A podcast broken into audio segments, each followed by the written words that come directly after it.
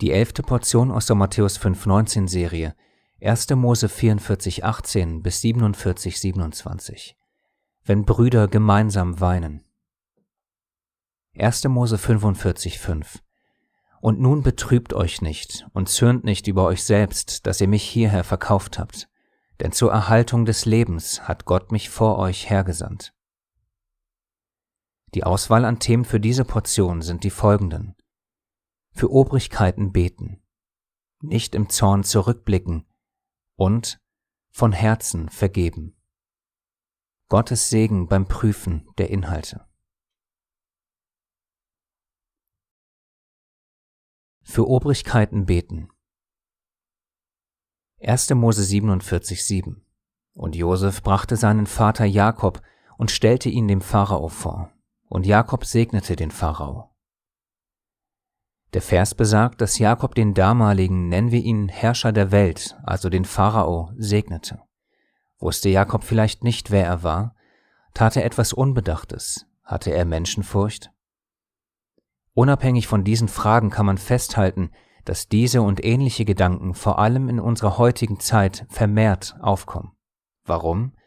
Unter anderem darum, weil es einen regelrechten Boom der großen Weltverschwörungen gibt, die unser Denken lenken und prägen.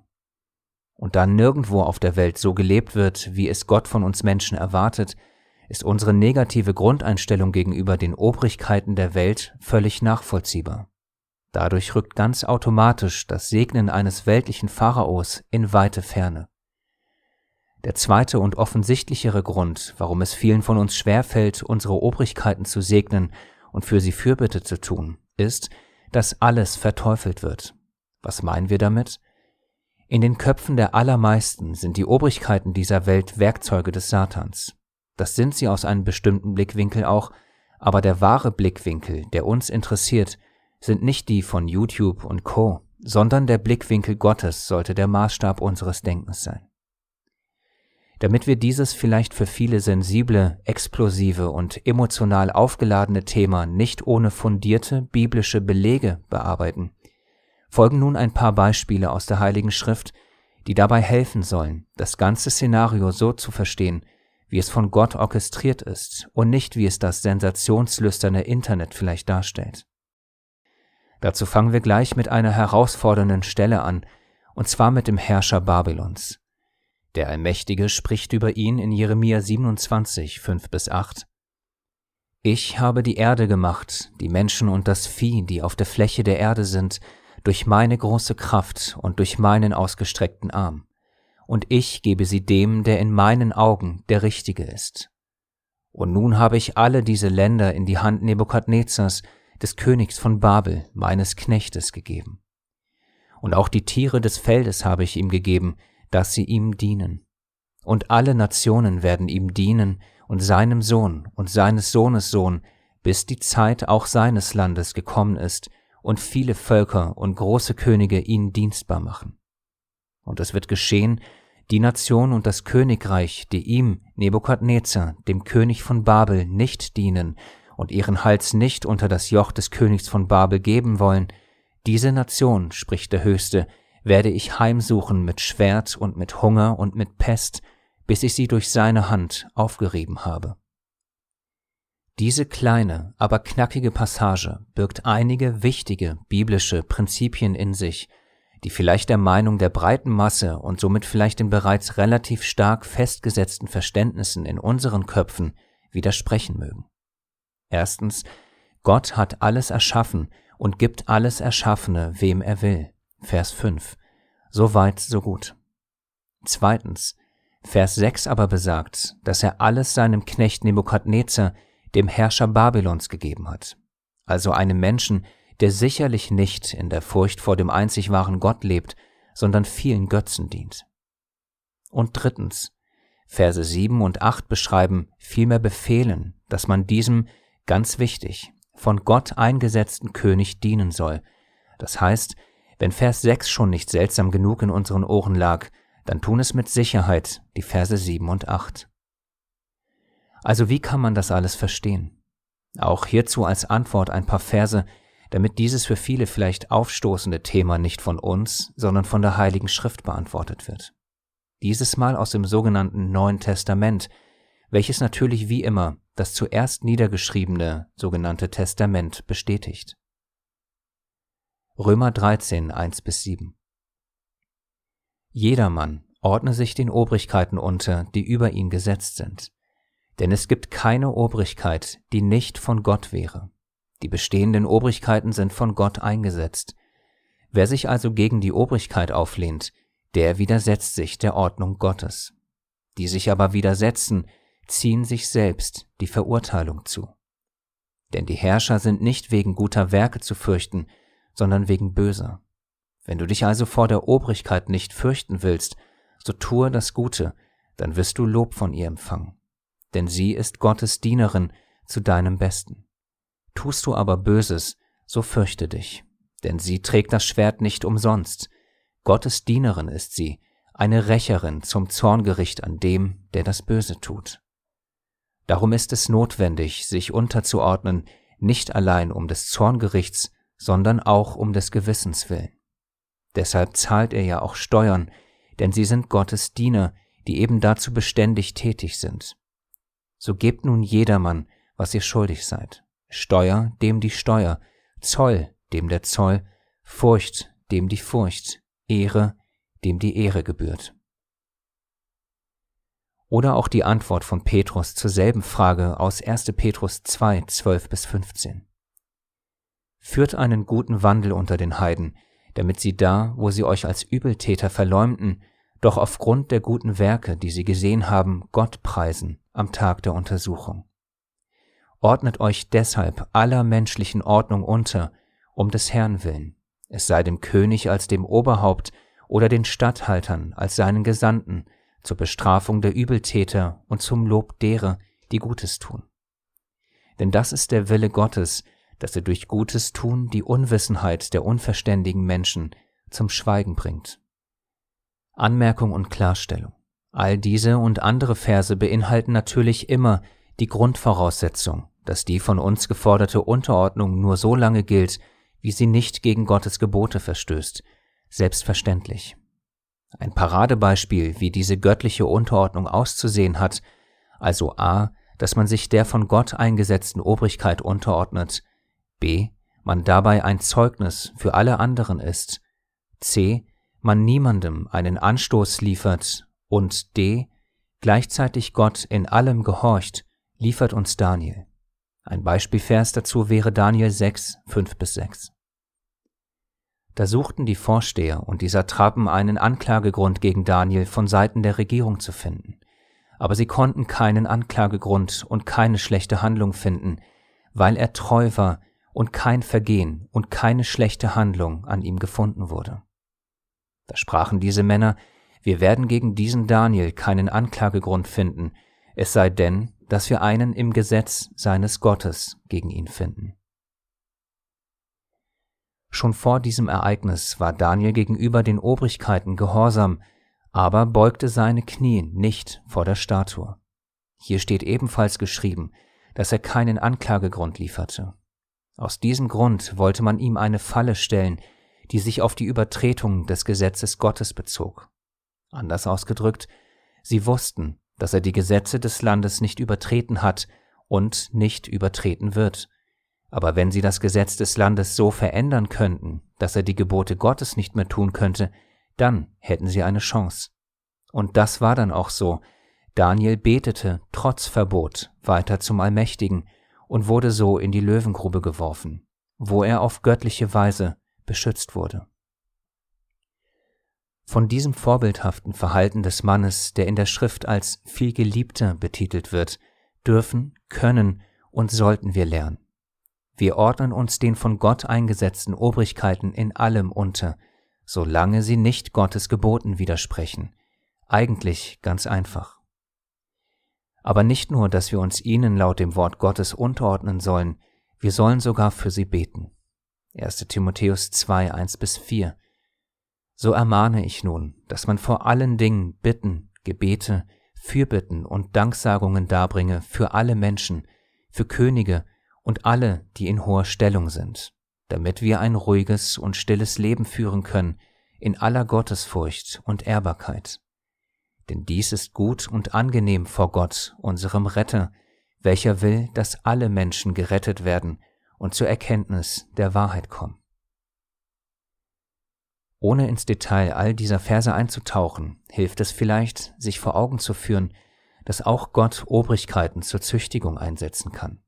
Anders ausgedrückt, nur weil die Herrscher der Welt von Gott eingesetzt werden, heißt das sicherlich nicht automatisch, dass diese im Glauben an den einzig wahren Gott leben und regieren. Keineswegs. In den allermeisten Fällen ist das absolute Gegenteil der Fall. Wir möchten das noch einmal wiederholen. Nur weil die Herrscher dieser Welt von Gott eingesetzt werden, heißt das nicht automatisch, dass sie alle in der Furcht vor dem einzig wahren Gott ihres Amtes walten. Diese logische und klare Tatsache ändert aber nichts daran, dass sie von Gott dazu eingesetzt wurden. Daniel 2, 20 bis 21. Daniel hob an und sprach, Gepriesen sei der Name Gottes von Ewigkeit zu Ewigkeit. Denn Weisheit und Macht, sie sind sein.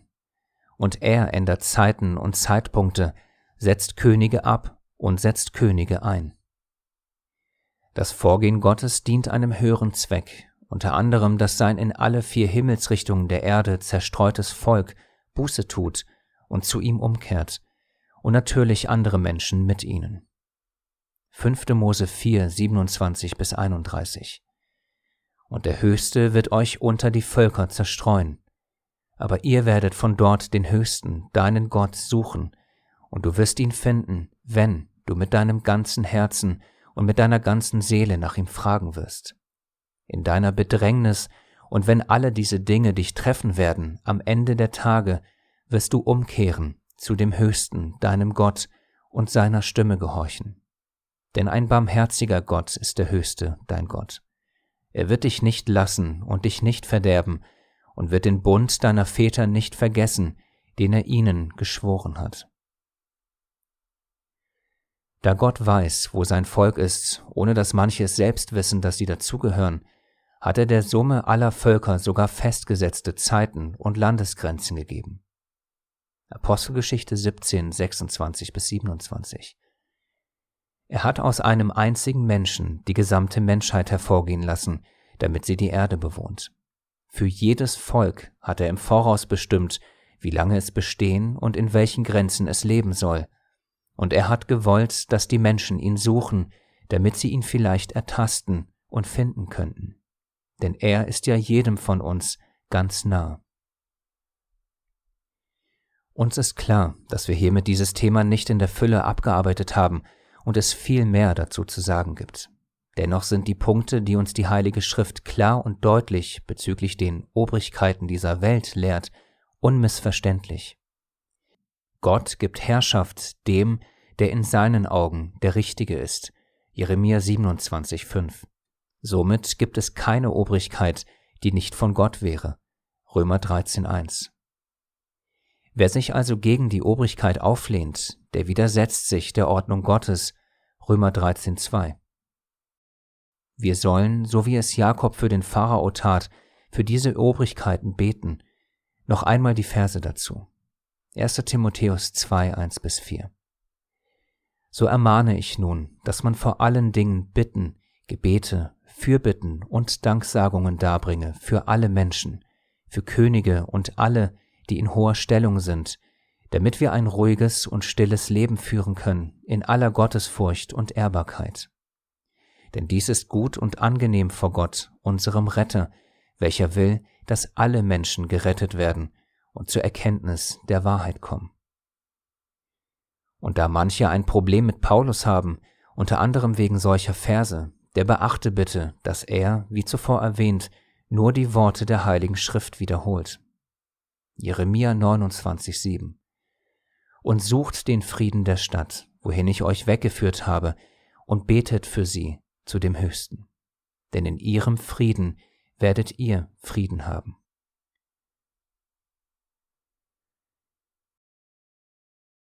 Nicht im Zorn zurückblicken. 1. Mose 45, 24 Und er entließ seine Brüder, und sie zogen hin, Und er sprach zu ihnen, Erzürnt euch nicht auf dem Weg.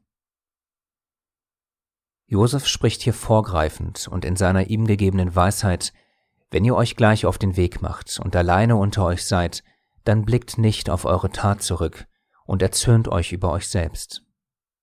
Als würde er etwas sagen wie, was geschehen ist, ist geschehen. Ich habe euch vergeben. Es gibt keinen Grund, jetzt in der Vergangenheit zu wühlen und Zorn aufkommen zu lassen. Damit wir aus dieser Brüdergeschichte etwas Praktisches lernen, sind vor allem zwei Punkte wichtig. Das eine ist, anderen zu vergeben. Zu diesem Punkt kommen wir gleich. Das andere ist, sich selbst zu vergeben. Denn oft kann es sein, dass man etwas derartig Schlimmes getan hat, so wie Josefs Brüder, dass die Gedanken an diese Sünde schwer auf uns lasten, sprich, auch wenn uns unser Gegenüber vergeben hat, können wir uns selbst nicht vergeben. Das ist ein großes Problem und ein intensiver Kampf für viele unserer Brüder und Schwestern. Josef wusste das und sprach daher vorbeugend seine Worte in 1. Mose 45,5. Und nun betrübt euch nicht und zürnt nicht über euch selbst, dass ihr mich hierher verkauft habt. Wir können an dieser Stelle sicherlich nicht durch ein paar Worte dieses Problem, also dass man sich selbst nicht vergeben kann, in Luft auflösen, aber was wir tun können, ist auf die Kraft der Worte unseres Erlösers hoffen und vertrauen. Matthäus 11, 28 Kommt her zu mir, alle ihr mühseligen und beladenen, und ich werde euch Ruhe geben. Den Trost und die Ruhe, die uns unser himmlischer Vater durch seinen Sohn darreicht, ist etwas, das wir in Anspruch nehmen dürfen und sollen. Der Punkt ist aber, dass wir es wollen müssen. Es fällt uns nicht von alleine zu. Wir müssen zum Thron der Gnade herzutreten, völlig egal, was wir getan haben. Denken wir aber, dass unsere Sünde so schwer ist, dass sie nicht vergeben werden kann, der sagt indirekt, dass das kostbare Blut unseres Erretters nicht stark genug ist. Es kann zwar die Sünden der ganzen Welt reinwaschen, aber die eigene nicht, denn die sei zu groß. Falls du einer dieser Menschen bist, halte bitte inne und denke intensiv und im Gebet darüber nach. Wisse, Bruder, Schwester, das ist ein Gedanke, der sich nur in unseren Köpfen abspielt. Aber auch wenn man das weiß, können einige von uns sich dennoch nicht selbst vergeben. Und für dieses wie für jedes andere Problem, für das wir zu schwach sind, können, dürfen und sollen wir zu unserem himmlischen Vater im Namen seines Sohnes treten und bitten. Dann werden wir auch empfangen. Denn wir haben nicht einen hohen Priester, der kein Mitleid haben könnte mit unseren Schwachheiten, sondern einen, der in allem versucht worden ist, in ähnlicher Weise wie wir, doch ohne Sünde. So lasst uns nun mit Freimütigkeit hinzutreten zum Thron der Gnade, damit wir Barmherzigkeit erlangen und Gnade finden zu rechtzeitiger Hilfe. Hebräer 4, 15 bis 16.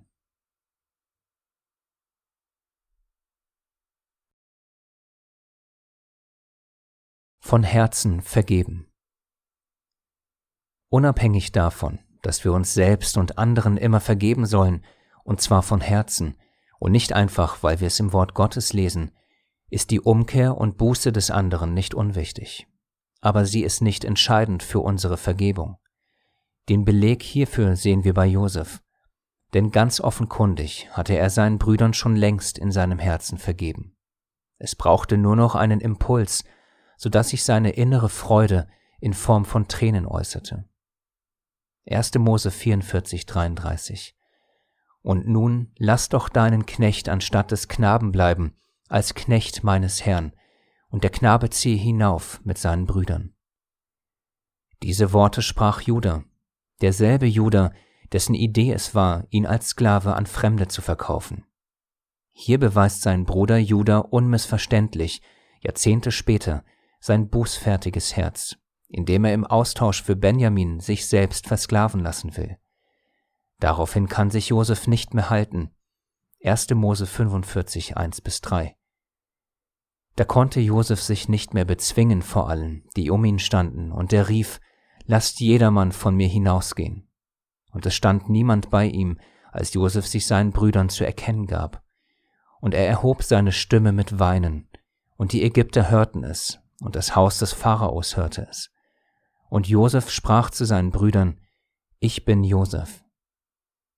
Welch eine Szene und welch eine brüderliche Versöhnung. Es gibt für uns nicht viele Passagen in der Heiligen Schrift, die so viel Brüderlichkeit und Emotion transportieren wie diese Verse. Daher auch unser Titel, wenn Brüder gemeinsam weinen. Zu diesen Versen fällt uns dann irgendwie auch immer Psalm 133.1 ein. Siehe, wie fein und wie lieblich ist's, wenn Brüder in Eintracht beisammen sind. Nicht viel in Gottes Schöpfung kann mehr heilsame Kraft freisetzen als die Versöhnung seiner Kinder miteinander. Daher und aus vielen anderen Gründen ist es wichtig, dass wir uns versöhnen und göttliche Versöhnung lernen. Und wenn wir dazu nicht bzw. noch nicht fähig sind, sollten, vielmehr müssen wir Gott um diese Kraft bitten. Und zwar soll diese Kraft in uns so groß werden, dass wir uns bedingungslos versöhnen. Anders ausgedrückt, wir vergeben nicht erst dann, wenn wir um Vergebung gebeten werden oder der andere es in unseren Augen wieder gut gemacht hat, das ist eine fleischliche Gesinnung, sondern wir sollen generell und grundsätzlich vergeben, von Herzen, ganz so wie es uns Josef hier vorlebt und ganz so wie es bei Gott ist.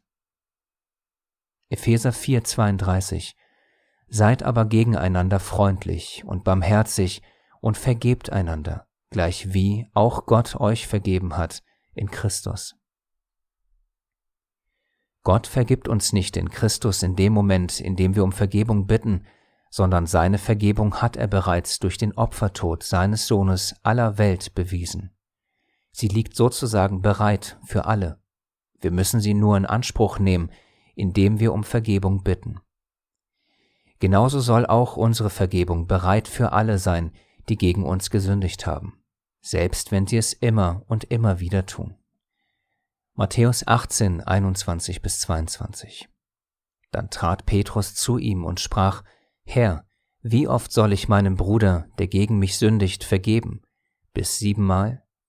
Jeschua spricht zu ihm, nicht bis siebenmal, sage ich dir, sondern bis siebzig mal sieben.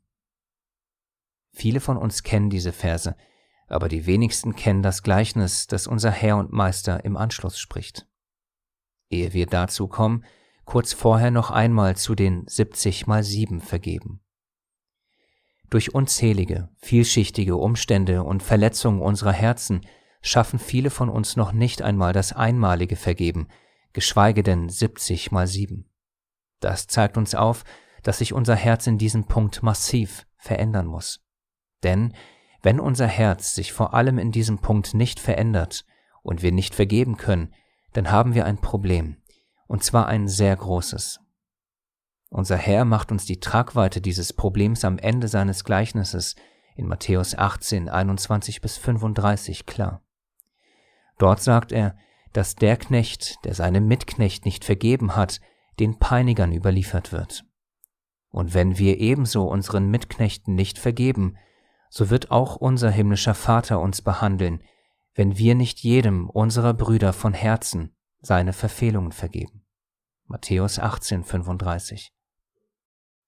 Für einige, vielleicht sogar für viele von uns, ist es enorm schwierig zu vergeben. Dies hat, wie bereits erwähnt, sicherlich unzählige, vielschichtige und vor allem auch nachvollziehbare Gründe. Niemand sollte hier einen anderen kritisieren oder gar niedermachen, der noch nicht vergeben kann. Vielmehr sollte man dieser Person durch Gespräche und Gebet helfen. Jedoch sollten wir dabei eines nicht vergessen, so nachvollziehbar die Gründe für eine Nichtvergebbarkeit auch sein mögen, ist keines davon in den Augen Gottes ein wahrer Grund dafür, dass wir nicht vergeben sollen. Man denke hierzu erneut an Josef und was seine Brüder ihm angetan haben. Wir thematisieren diesen Punkt der Versöhnung immer und immer wieder. Wir reiten regelrecht darauf rum. Warum? Weil es die Heilige Schrift ebenfalls tut. Wiederholung wichtiger Punkte ist ein göttliches Prinzip. So übersehen wir diese Dinge nicht und verstehen automatisch ihre Tragweite und Wichtigkeit. Erst recht, wenn sie mit unter die Haut gehenden Warnungen, also dass uns dann auch nicht vergeben wird, verbunden sind. Daher die Bitte. Gehört man selbst zu denen, die nicht vergeben können, gehe nicht zu hart ins Gericht mit dir selbst, aber verharmlose dieses Problem auch nicht. Am Ende müssen wir vergeben, so oder so, da führt kein Weg daran vorbei. Und wenn man selbst nicht dazu gehört, aber Brüder oder Schwestern kennt, die mit Unvergebbarkeit zu kämpfen haben, kämpfe mit ihnen, sprich mit ihnen, bete für sie und weise sie in Sanftmut und Liebe auf dieses Problem hin. Tun wir das alles nicht, dann haben wir, wie bereits durch die Worte unseres Erlösers aufgezeigt, ein massives Problem. Matthäus 6, 14 bis 15. Denn wenn ihr den Menschen ihre Verfehlungen vergebt, so wird euer himmlischer Vater euch auch vergeben. Wenn ihr aber den Menschen ihre Verfehlungen nicht vergebt, so wird euch euer Vater eure Verfehlungen auch nicht vergeben.